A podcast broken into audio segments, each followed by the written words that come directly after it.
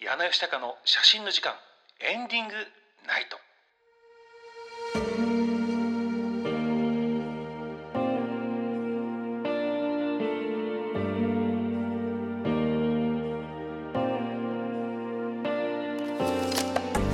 はいというわけでございまして本日のテーマなんですけどあのねサブ機についてちょっとお話ししようかなと思いまして。うん。皆さんって伺ってみたいのがサブ機って持ってます？メイン機1台だけだっていう人がいたらまあコメントで教えていただきたいんですけどもうんまあ我々えー、我々というか、まあ、プロの世界ではカメラ1台で撮影に向かうっていうことはまあなかなかないわけなんですね。まあ、なぜかというと現場でその1台が壊れてしまうともう何もすることがないから。何もすることがないだけで済めばいいんですけどねカメラマンカメラがなければただの人っていうぐらい もう何しに来たんやお前ってなっちゃうからまあそういうことがないようにサブ機であったり、まあ、2代目3代目っていう風に持っていくわけなんですけどふと考えた時にあれみんなって、まあ、今からカメラマンをとしてやっていきたい方もサブ機の話とかしたことないなと思って、うん、ぜひあの購入を検討している方がいれば今使っているカメラと買いたいカメラも書いていただければ嬉しいかななんて思っちゃったりして。うん、まあ、現在私はですねメイン機もサブ機も全部一緒にしてるんです。あの作風が変わらないように。今私メイン機はあニコンの Z5 なんですけどニコンの Z5 をあもう1台2台持っていると、うん。えー、コメントいただいております。ひろきくん、えー、万年 GR っすひろきくんの場合はねあの GR でサブ機はフィルムとかになるのかな。他のデジタル使ってるとこイメージないもんな。持ってるイメージがないから。うん。そうなんだよね。サブ機って何がいいんだろうっていう話で。まあサブ機っていうぐらいだからメインメイン機を越すような性能のものはまあ誰も買わないんだけどね普通ね。でちなみに今私はライカ M10、えー、そしてライカライカ M10 モノクロームっていう、まあ、とんでもない機種を2つ持ってて、まあ、でもこれはねメイン機というほどいろんな現場で使えるカメラではないから結構じゃじゃ馬だからね。うん。だからプライベートワークではまあもうメイン機と言っていいんだけれども、まあ、なかなか高価なカメラすぎてどんな現場でも持っていくっていう感じではない、うん、本当には撮りたいなっていうイメージがあってそれにはライカしかないなっていうふうな判断を下した時だけなんだけどね、うん、だから相談を受けるんだよね。カメラとかを新しく買う時って何がいいですかって相談を受けた時にまあまあまず富士フィルムだよねっていうふうに答えるんだけどね。やっぱ富士フィルムが費用に対して一番性能が良くてレンズなレンズレンズラインナップもいいの揃ってるし、うん、ニコンってねいや悪くはないんだよ。ニコンのミラーレス。ただねニコンのミラーレスを使うには Z ラインっていうミラーレス専用の新しいニコンのレンズを買わなくちゃいけなくてまあそれが性能がいいんだけどまあ高いんだよね。うん、でニコンっていうのはこれまであの F マウントで統一していてねフィルム時代もデジタルになっても、まあ、CMOS センサーぐらいまでは全て F マウントでニッコールレンズが使えてたんだけどミラーレスになった途端にそのミラーレスはアダプターを使えば F マウントのレンズが使えるけどオートフォーカス使えませんって言い出してはあってなって。もう今現代においてオートフォーカス使えないとかもう結構厳しいから。うーん。それでもうニコンの価格がガツンと下がっちゃったんだよね。だからニコンってね、まあ、ニッコールレンズってすごく性能が良くて値段って全然落ちなかったのがね今あのえっ、ー、とナノクリスタルコーティングかな？とか、まあ、当時発売価格でいうと50万60万で中古価格でも30万ぐらいだったレンズがなんともう今10万円切る勢いまで下がっちゃってさ。あああちゃーだよね。うん。だから結構サブ機を検討中の方にはニコンの F マウント F マウントのカメラは結構おすすめだよね。なぜかっていうとレンズがすごく性能のいいレンズが安く買えるから。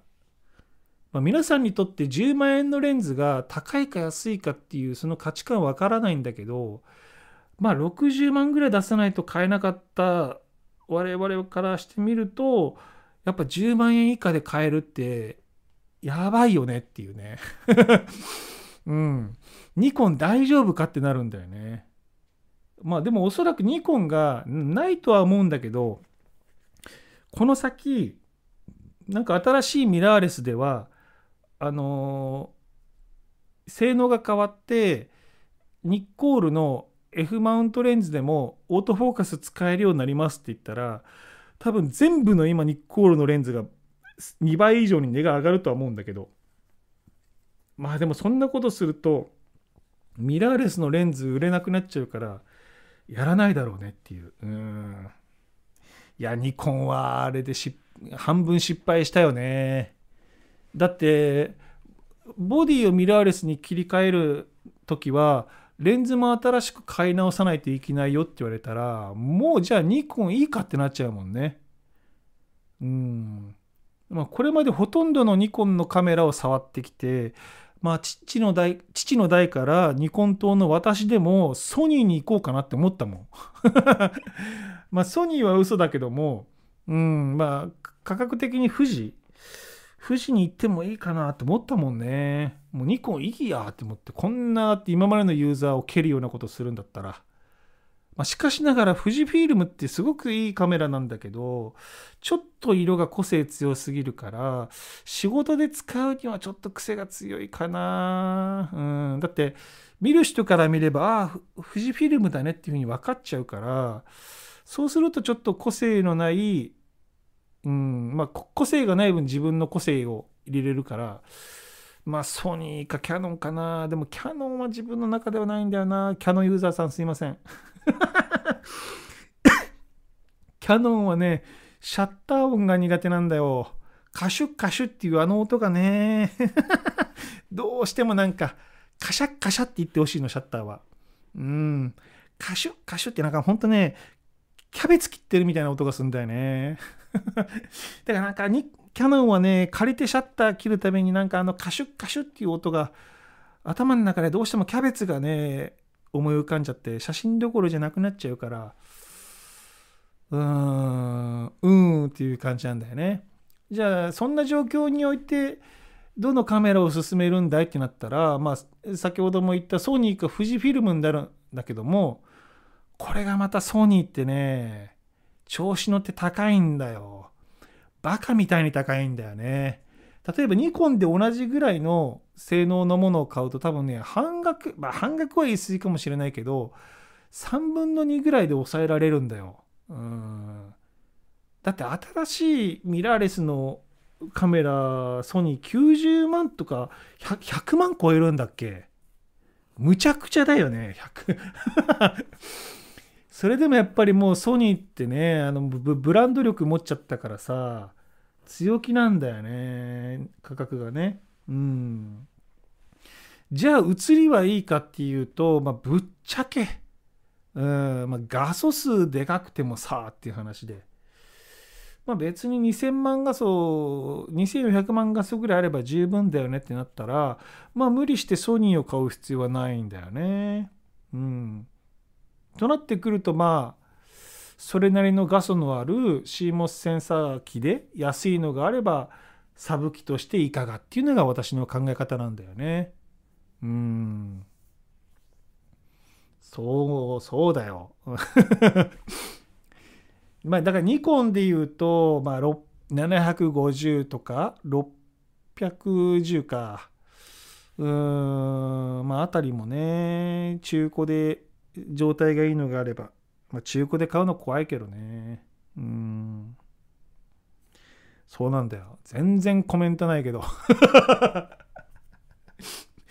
こういう時に聞かないとダメだよ。もう直接個人メッセージしてこないでね。いやもう結構いるんだよ。個人メッセージ個人メッセージでどれ買えばいいですかって。こういう時に聞いてよっていうね。みんながシェアできるから。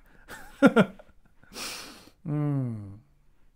であとあとねサブ機をもそうなんだけどメイン機を買う時にさみんな今気をつけてほしいのが画素数が4000万以上が結構当たり前みたいな時代になったでしょ？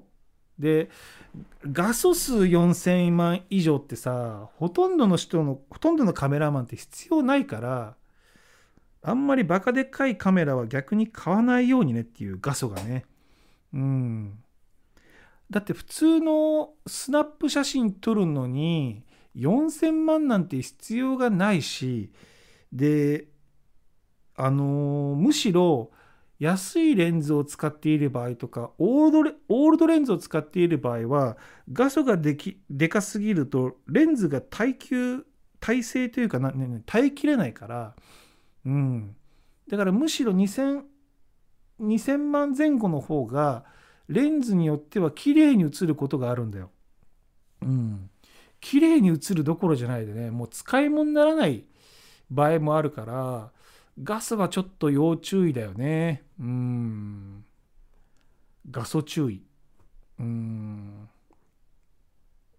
だからこの前もなんかオンライン講座でねオールドレンズの話で盛り上がって11時に終わっ講座が終わってから深夜1時ぐらいまでなんかみんなでどんちゃん騒ぎしてどのオールドレンズがいいみたいな話してたんだけどうん。使うカメラの使うカメラによってやっぱりオールドレンズ変えないとね。うん。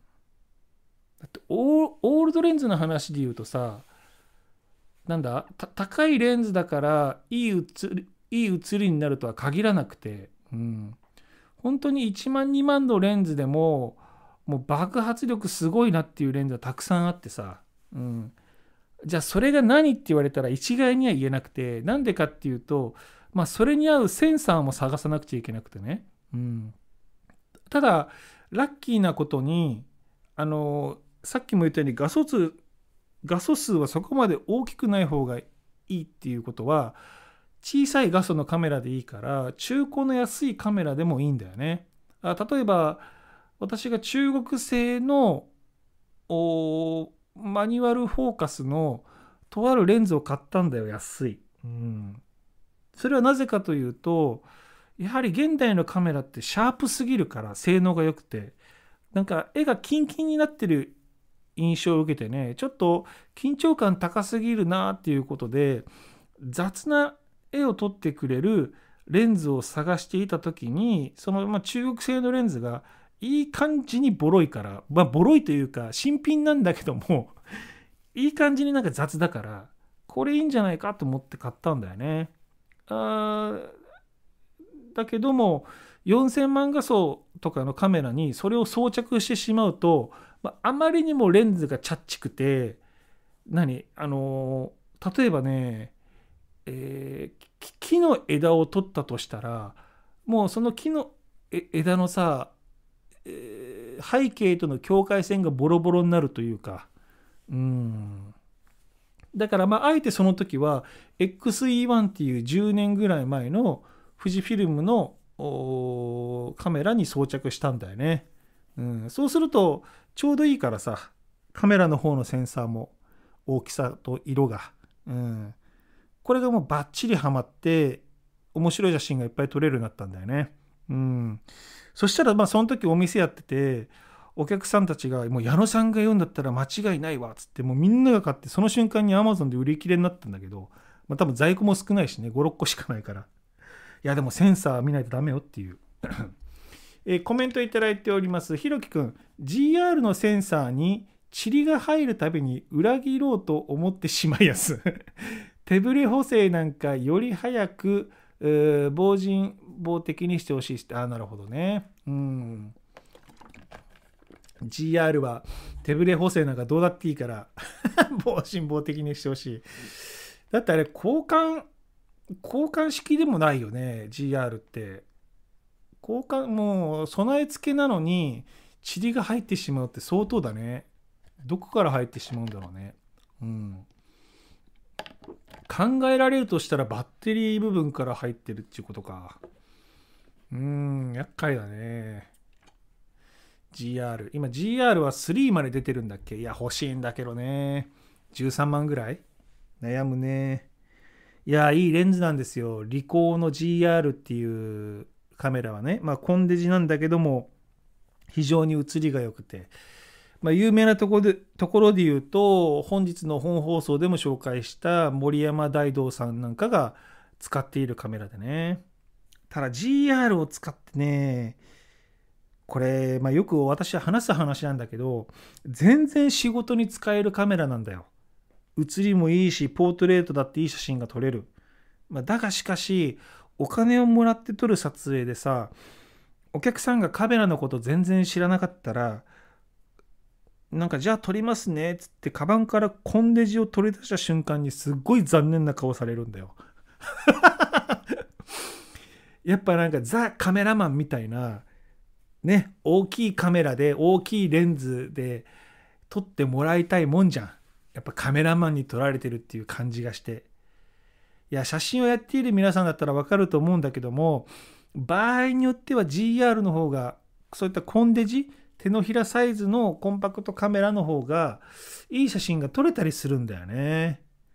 というのがもうやっぱ分からないよねお客さんにはね。うん。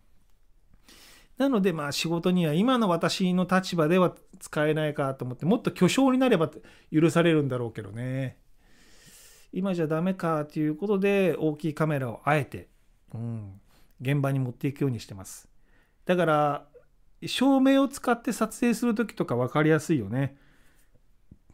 使うのはさニコンのミラーレスの軽いカメラなんだけど一応お客さんに見せるためにあのニコンの D800 にバッテリーグリップっていうちょっとボディが大きくなる、うん、一回り大きくなるバッテリーグリップつけて、えー、2470っていう、まあ、結構比較的でかい球をつけてドスンと置くんだよそのカメラを。おーってなるんだよねお客さんは。これがそのカメラですかみたいな。はーいっつってね。実はそれはもう全然見せるためのカメラで使うカメラこっちみたいなね。うん。でも値段で言うといくらちっこくてもこっちの方が高いんですけどねみたいな。うん。もうライカなんかに行くともうこのカメラがこのカメラの消費税で買えるぐらい高価なカメラなんですけどね、みたいなね。そんな感じですよ。うーん、サブ機。サブ機も買わないとね。そう。サブ機がないと何が怖いかっていうのは、やっぱり現場でそういった怖い思いしないとなかなかわからないもんだね。みんなカメラってさ、1台しか持ってない人は特に壊れないと思ってるでしょ。壊れるよ。案の定すぐに。うん。私、初めてカメラ壊れたのがさ、あのー、奈良県の出張に行った時にね、うん、なんかこう結婚式のようなものというか、まあ、前撮りというか、まあ、そういうのを撮ったんだけども、うん、出張して撮ってくださいって言われて分かりましたっつって、まあ、遠路はるばる電車を乗り継いで奈良県まで行って撮ってで移動中のなんか中真ん中ぐらいまで写真を撮って中盤まででこういざ後半戦ってなった時にさ移動車の中で外の風景なんとなく撮ったらさ聞いたことないシャッター音がして、うん、ななんていうの？帰ってこないシャッター音っていうっていうかね普通シャッター音ってカシャって言うじゃん。カで開いてシャで閉まるわけレンズがね。うん。まあ、カで開いてレンズが一瞬開くその一瞬空いた隙に入った光がセンサーに映って、えー、写真になる。ただその穴が開きっぱなしだったらダメだから閉めなきゃいけないでしょ？それがカシャっていう音の中に2つ動作が入ってるわけ。開くと閉まる、うん、帰ってこないシャッターっていうと何かっていうとシャ。違う。カカ。開いたまま、は。っ、は。っ、は、やばいと思ってね。これまさかと思って。うん。で、一回電源を落としたら、閉じてくれたんだよ。シャッつってね。うん。いやー、ちょっと神様お願いみたいな。もう一回電源リセットしたら治ってと思ってもう一回電気つけてシャッター切ったらかあやばい帰ってこない シャッシャしてシャしてと思ったんだけどあの穴が開いてくれないんだよねうんで案の定穴が切っぱなしだからさレンズのデータを見るともう真っ白。もう輝かしいほどの真っ白だよね。でだからその時はさまあ、現場でカメラが壊れるっていう経験したことがなかったんだけどもあの、まあ、自分の先生にね必ず撮影の時はサブ機持っていきなさいって言われていたからえー、荷物重たくなるの嫌だなって思ったんだけど持って行ってたんだよね。それが良かった。うん。それが生きた。という思い出があるからもう私はもうカメラ1台で現場に行くっていうのはもう怖くてできないうんえー、コメントいただいております。なべさん、サブ機レンズ交換するのが嫌で GR3 と守、えー、迷って X100 にしたんですけどスナップ専用ですってことですね。あーなるほどサブ機レンズ交換するのが嫌でということは GR3 ってレンズ交換式なんですか？ちょっと使ったことないんで分かんないんですけど。うん、迷嫌っていうことは X100 はあのもう備え付けですよね。うん、備え付けというか電源を入れたらウィーンって出てくるやつか。うん。富士のね、X100 ですよね。あれ今、高いカメラですよね。プレミアがついてるらしいですよ。うん。いくらで売れるんだろうな。でも、言うて15万ぐらいだろうな。15万から全然値段が落ちないっていう感じなんだろうな。だから買うとなったら20万か30万ぐらいってことか。今でも。うん。そうなんだね。GR って、あ、でもちょっと待ってよ。サブ機、レンズ交換するのが嫌ってことは GR も、あそうだね。GR ってレンズ交換できないよね。だからレンズ交換しなくていい2台で迷 ,2 台で迷って X100 にしたってことか。すいません。なうん、理由が分かりました。そうだよね。うん。だからサブ機って念のためだからね、それで正解だと思います。うん。あの、登山写真家の、あのー、名前と忘れしちゃったよ。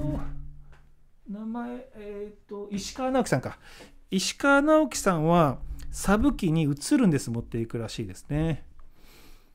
うん。エベレストとか登るときに、えー、映るんですだったら凍らないっていう理由でね、えー、コメントいただいております。ナベさん、GR3 もレンズ交換できないです。あ、そうよね。うん。焦点距離だけ2つあるんだっけ ?28 ミリと何ミリとかって。うん。28ミリだけでしたっけ？光学だけだっけ？うん。でもいいよね、GR。ちょっと迷っちゃう。でも今 GR 買っても使うことがないもんな。うん。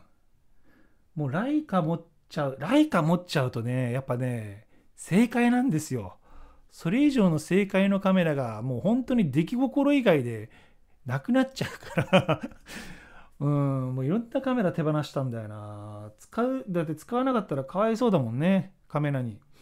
うん、だから新しいオーナーさんが大切に使ってくれるんだったらと思ってね。うん。という感じですかね。なので皆さんサブ機を買うときは今とニコンであれば F マウントがおすすめですよ。うん、CMOS センサーが。なぜならレンズが安いから。うんまあ、でも別の別のメーカーで買うと今持ってるレンズ資産が使えないっていうのもあるよね。うん。キャノンの人にちょっとね、私キャノンいつもね、シャッター音が嫌いだけで話を切っちゃうんですけど、キャノン使う人におすすめするのが、今の安い価格で言うと 5D M3 か。あれ素晴らしいカメラですよね。もうだいぶ前のカメラだけど、10年前のカメラか。うーん。今多分キャノン島の人はイエーイって言ってると思うんだけどあのー当時もちろん私はニコン灯だったんですけど当時使っていたのが D700 っていうカメラであれも素晴らしいカメラだったんですけどニコンはねそあごめんなさいキャノンはその当時 5DM2 っていうのを世に出したんですよ。まあそれが名機中の名機でみんな持ってて。でしかもニコンと違ってオールドレンズがつけやすい相性が良かったんですよ。そのえー、マーク2と、うん、通称52っていうんですけどね。うわー羨ましかった羨ましかったなみんな52持ってさオールドレンズも使って。うん。なんか柔らかい良さげな写真いっぱい撮っててでしかも当時インスタグラムが徐々に人気を獲得し始めてみんながインスタグラムインスタグラムっていうようになっていわゆる今のインスタグラム写真ではない初期のインスタグラムって結構ちゃんとしっかりした写真のトーンで人気が出る写真が多かったんですよ。うんでそれがやっぱりねそこでやっぱり5通を持ってる人が爆発的に売れたよね。でその、まあ、好景気なのか何なのか分かんないけど次の 5D Mark III か53っていうの 52のような言い方が分かんないけどその 5D Mark III もまあ性能が良かったと記憶しております。うん、なんか懐かしいんで調べたら52がもうね34万ぐらいで売ってたんだよ。いっぺん買っちゃろうかなと思ったんだけどねオールドレンズ用に。いやいや待てよと。今私が52買ったとてと思ってねあの止めれたんだけど自分を うんニコンを使ってる人は懐かしい話じゃないですか今って最新機種何なんだろう？キャノンのと待って今調べますね。キャノンの最新機種。キャノン最新機種。どうどうどういうナンバリングになってんだろう。最終機種。最終じゃないや。最新か。終わらしちゃダメだ。最新機種。まだマークなんとかかなんとかなのかな、えー、今キャノンの、えー、寝台がなんだ、えー、ちょっと待ってくださいね。載ってない。載ってない。えー、ちょっと待ってね。2020 2020年に EOS 1DX Mark III っていうのが出てるのか。だからミラーレスになって番号がも1からになったっていうことなのかな。あーちょっと待って。R3 っていうのが新しいのかな。誰かキャノン詳しい人いない？この中で キャノンの最新機種ああでもそうか EOS R3 が2021年発売って書いてあるなえ2023年は今年とか去年出してないの？そんなバカな。ちょっと待って。誰か詳しい人いないかな。意外、意外や意外、私の周りにはね、キャノン灯って少ないんですよ。えー、っと、2022年の春に、去年の春に、えー、フルサイズの最上位機種 EOS R3 APS-C 機 EOS R7 が発売された。いやわあちょっと待ってくださいね。えー、ようこさん、コメントいただいております。5-2を手放すか迷っていますが、オールドレンズを楽しめ、楽しめるならば、かな？ちょっと待ってくださいね。ハートマークで見えない。あ、楽しめるなら、はい。あの、5-2はね、オールドレンズとすごい相性いいんで、状態が良かったらそのまま持っといた方がいいです。うん。なんだったら、なんだったら、あのー、マーク3までありです。そう、陽子さんとこの前ね、オールドレンズ談義で盛り上がりましたけど、私の記憶する中では5通ぐらいが一番いいんじゃないかな。5通、ちょっと待ってくださいね。キキキアノン、キャノン、えっ、ー、と、5D、5D Mark II 画素数いくらなんだろう。Mark II 2 1800万画素ぐらい。ちょっと待ってね。ちょっと待ってねどどどどうやって出るんだろう？Mark II えー、詳細えー、40万とか書いてるけどこれ違うよねえー、っとあこれですね EOS5D Mark II の画素数は、あ、そうだね。2110万画素だからちょうどいいね。CMOS センサーでしょ？うん。これちょうどいいよ。うん。だから、今から買うオールドレンズってね、例えば4000万画素とか最新だったら6000万画素っていう高画素機で使っちゃうと写真があまりにもでかすぎるから破綻しちゃうんですよ、シャープさが。うん、でも本当ちょうどいい絵で描けると思うので状態のいい5通があるのであればあのお宝にしてオールドレンズ専門機で買った方があ持っといた方がいいと思いますねそんな感じですよ。だからニコンで言うと D700 とか現役で使える人がいるんならばただニコンってオールドレンズの相性が良くないからちょっと待てだけどね。うん。ちょっとこってりしてるんだよな。ああんまりだからニコンでオールドレンズ使ってるっていう人当時からいなかったんですよ。もうソニーかキャノン。うん。えー、陽子さん32ギガまでのコンパクトフラッシュしか入りません。いやちょうどいいじゃないですか。ちょうどいいちょうどいい、うん、で1400枚ぐらいでしょ。確かローレ取ったら。ちょうどいいと思います。うん。よかった。手放す前で。そうなんですよ。だから、ね、にあのキャノンの新しいミラーレスで撮るよりも GoTo で撮る方が絶対にいい仕上がりになるんで、おかしなもので。という感じでございますよ。はい。というわけでございまして、本日は以上で終わりましょうか。で、次回の生配信なんですが、1週間後の5月31日を予定しております。で、ちょっとね、もう1週間しかないんで、配信日が。最終投稿日の受付がおそらく29日と、いつもより早くなっちゃう、早く、短いんで、次までの期間が。1、2、3、4、5日間しかないか。なので、最終日、ウィーク4にですね、公表をご希望の方は、ちょっとお早めにフロンティアにご投稿いただければなというふうに思います。ではでは本日もご視聴いただきましてありがとうございました。また来週お会いしましょう。